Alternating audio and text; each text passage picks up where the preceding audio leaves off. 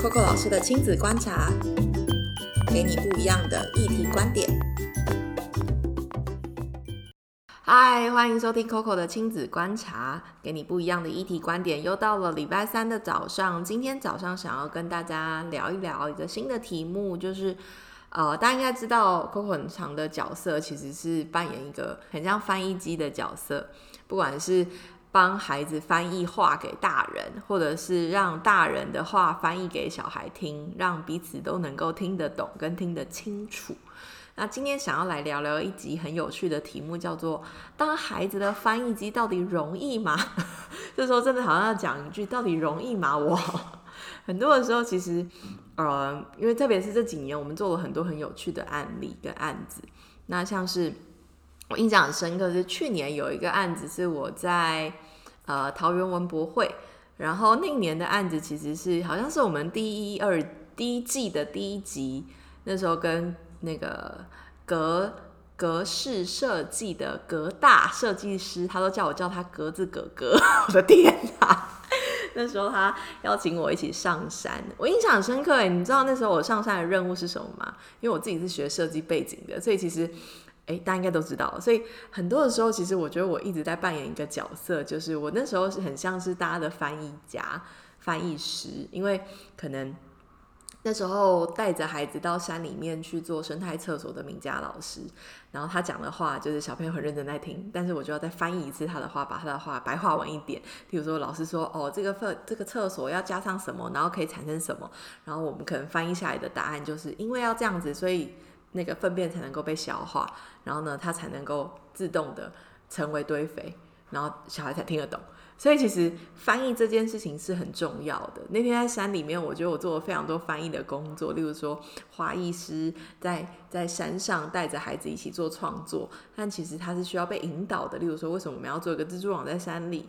然后这个蜘蛛网跟山的关系是什么？那这些很难，或者我们想要达到的情境，其实对孩子来说，可能多半他们要的语言或者是他们知道的词汇是比较少的，所以我们就会用一些比较简单的话来让他很明确的知道你想要的目标跟目的。所以回过头来，就是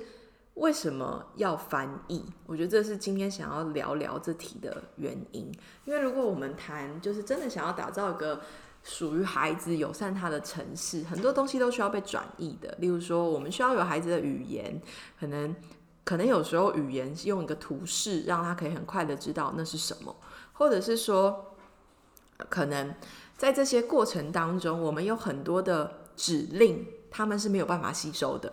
所以，其实为什么要？翻译跟转译，其实翻译跟转译的目的是要让他们能够进入这个情境跟状态，然后让他们可以成为独立自主的个体去做这些事情。我举个例来说，如果孩子去厕所，然后呢，他看到厕所有比较矮的马桶。而符合他身高，他自动就会选择比较矮的马桶，对吗？所以一样的，我因为这个孩子跟这个需求而提供了给他相对应他需要的东西。其实翻译的角色也是这样，就是我们让孩子自己可以独立做些什么事情。所以这个翻译的工作的目的就是希望孩子自己成为个体。所以其实我觉得很有趣一件事情是，你看到现在台面上有很多的，不管是展馆啊，或者是我们去哪里做各种好玩的事情啊，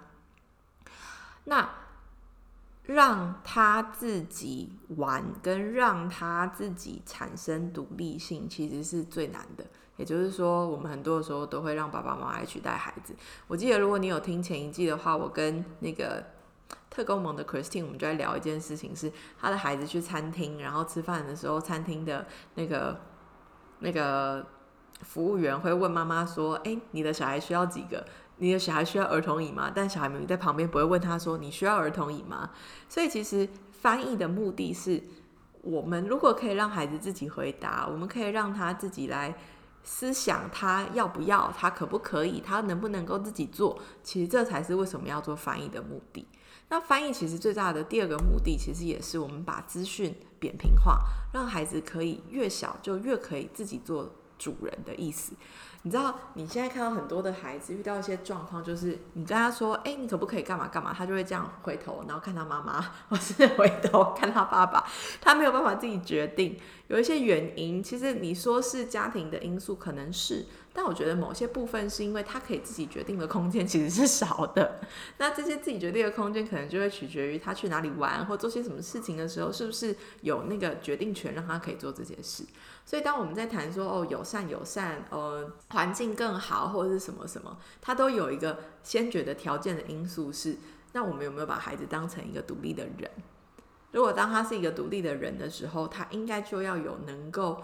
思思考决定的能力嘛。好，所以回过头来，就是那到底当孩子的发音重不重要，或是哪些场合需要当孩子的翻译？我觉得事实上来说，整个大环境其实是突破，跟我觉得跟可能四年前我们在谈亲子家庭的整个环境，我觉得是改变的。但我自己也很常在想这个议题。例如说，我不我不保证我现在讲的是对的，但就我的观察，毕竟我们节目是我的观察嘛，所以我讲什么我的观察。但是我觉得很有趣，大家也可以想一想。我最近在观察一个事件，就是从太阳花学院之后，一一批年那时候的大学年轻人，已经变成了新一批的家长。他们可能在做社会倡议，他们可能。在很多的公司或组织里面做相对应的事，也有很多人开始投身共学实验学校，或者是回到地方里面做所谓的社区营造，到青年返乡等等。你看到其实已经全面性的炸开了。炸开这件事情，我觉得是非常棒的。为什么呢？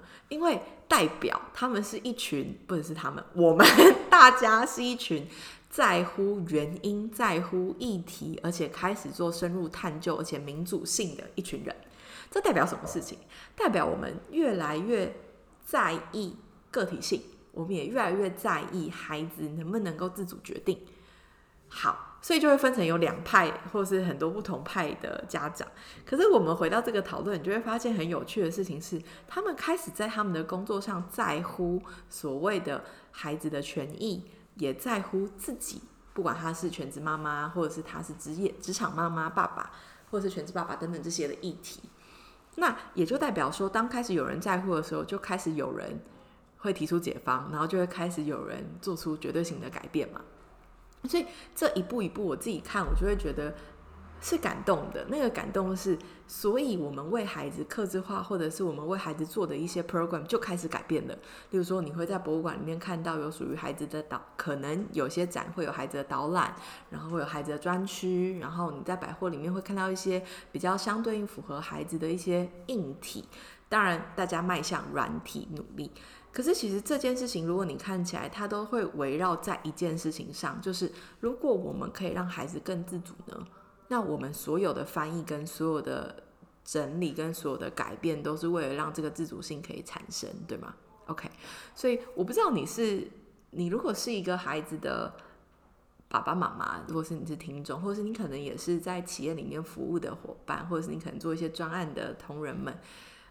我觉得大家真的可以去思考这件事，就是我们手头上的各种 program 跟 project 可以怎么样让孩子能够自己做，OK。我今天去体验一个 Pizza Hut 店，或者我去一个 Seven Eleven，或者我去一个一零一，我都可以让孩子能够自己自主性参与这个体验。那这件事情跟翻译就有关系了。例如说，他不需要另外一个人转译告诉他说：“哦，这栋楼有多高，啦啦啦”，而是他可以透过这个体验，他自己可以去找答案。而当孩子开始成为那个找答案的人的时候，代表我们的翻译的内容就会成为他的知识。而他在哪里找答案，就代表那个地方就有他可以取得的知识。而那些知识就会变成孩子的学习。所以还记得，就是哥哥一直在谈的这种。哪里都可以是孩子的教室啊，哪里都可以是学习。它其实有一点一环扣一环，这一环扣的下一环，下一环扣的下一环，整个的服务体验设计都只有围绕在一件事情上，就是那孩子能不能够有自主学习性。所以你去想哦，当一个一个场域开始改变了，一个一个环境开始转型了，那真的孩子的学习的这个面向就就拓宽了。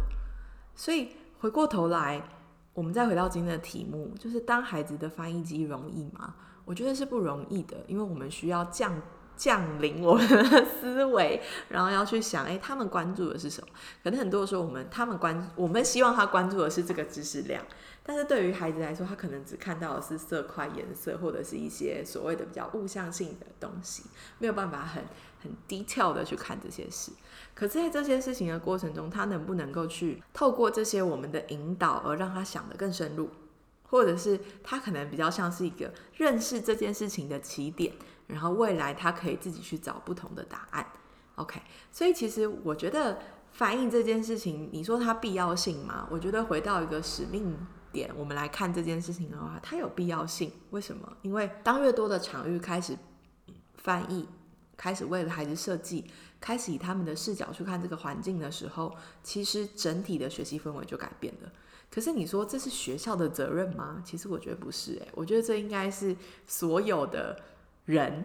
或者说企业主，或者说我们，或者说呃很多的品牌，只要你真心想要对亲子家庭的用户说话，我觉得你的转型就有一个绝对必要的存在。而且你要相信你的这件事情，如果我们用投资来说好了，它其实是绝对产生效益的。为什么？因为孩子会更认识你的品牌，孩子会更认识知道这件事情，而这一切的服务体验设计就会达到很明确的目标。当然，我们用设计来谈，但换一个面向讲，那孩子的教室不就被拓宽了吗？所以今天用一集很有趣的题目来跟你聊聊我平常的工作，但是其实也想要跟你聊聊的是这件事情不是只有我们要努力而已，而是。我相信已经有很多的人开始上了这艘船，而且事实上是我们从去年到今年有非常非常多的客户，我们有很多合作的伙伴，甚至是我觉得这个意识从四年这四年下来，我觉得是真的逐渐在进步当中的。所以你问我孩子需不需要为他做更棒的翻译？需要，有一个前提，是因为我们希望可以打造个更棒的学习环境给我们下一代的孩子。所以今天的这一集聊了这一题，明天一样我们会邀请另外一位来宾来聊聊相关的事。所以希望你听得开心，然后也让你想一想，如果是你，你可以怎么做，而你可以为孩子做什么。今天这一集到这里，要跟你说拜拜。